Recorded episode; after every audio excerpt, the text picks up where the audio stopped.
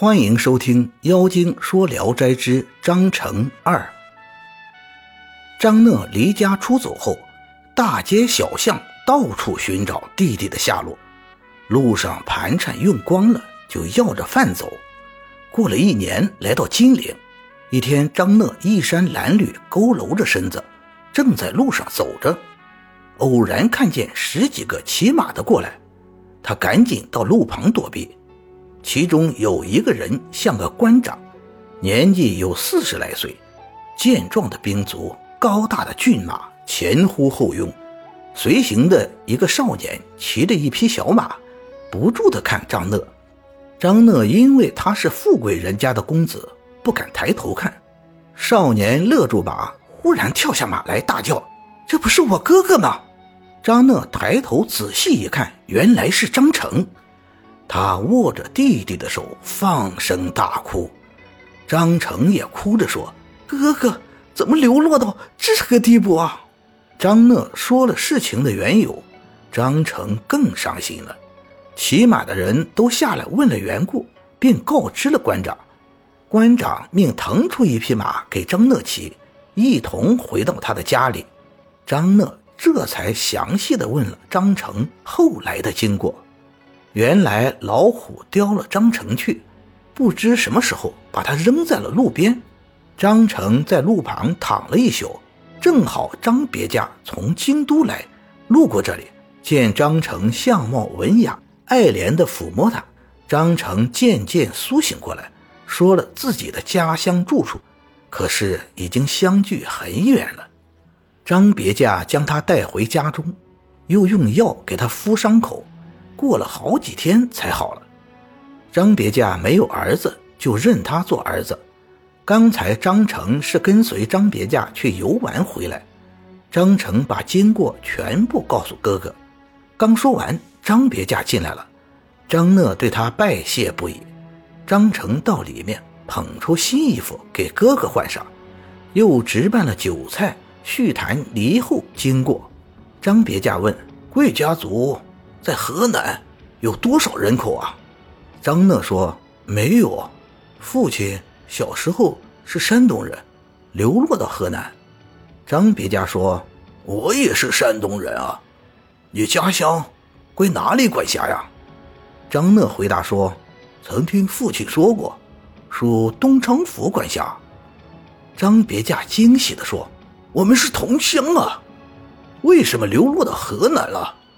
张讷说：“明末清兵入境，抢走了我的前母，父亲遭遇战祸，家产被扫荡一空。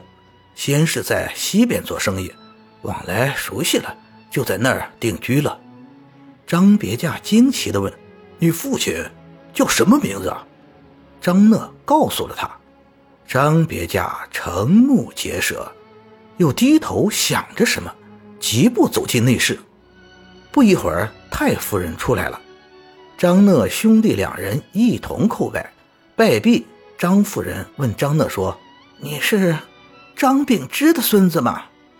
张讷说：“是啊。”太夫人哭着对张别驾说：“哎，这是你弟弟啊！”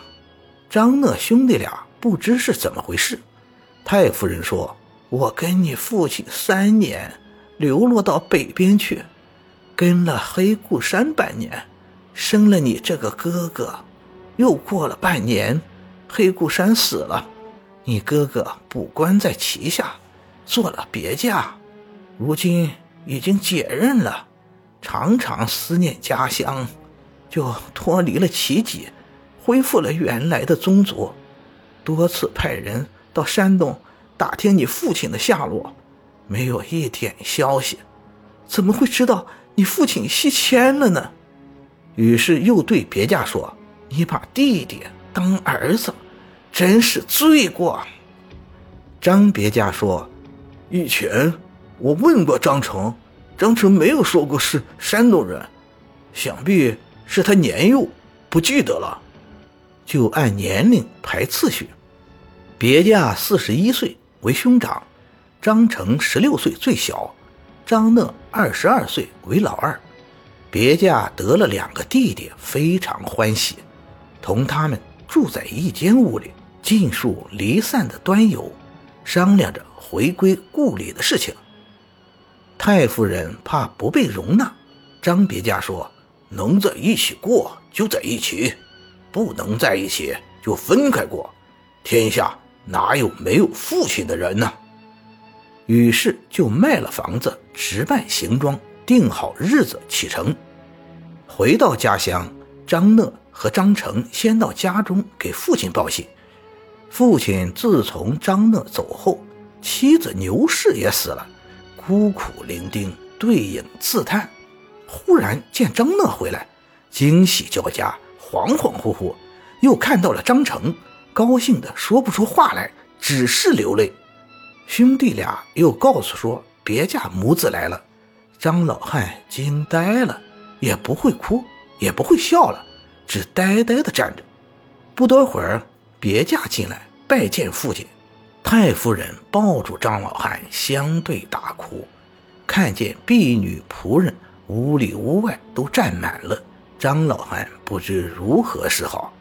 张成不见母亲，一问才知已经死了，哭得昏了过去。有一顿饭功夫才苏醒过来。张别家拿出钱来建造楼阁，请了老师教两个弟弟读书。曹中马群欢腾。室内人声喧闹，居然成了大户人家。感谢您的收听，您的支持是我持续创作的最大动力。如果喜欢，请点击关注订阅。朋友们，我们下期再见。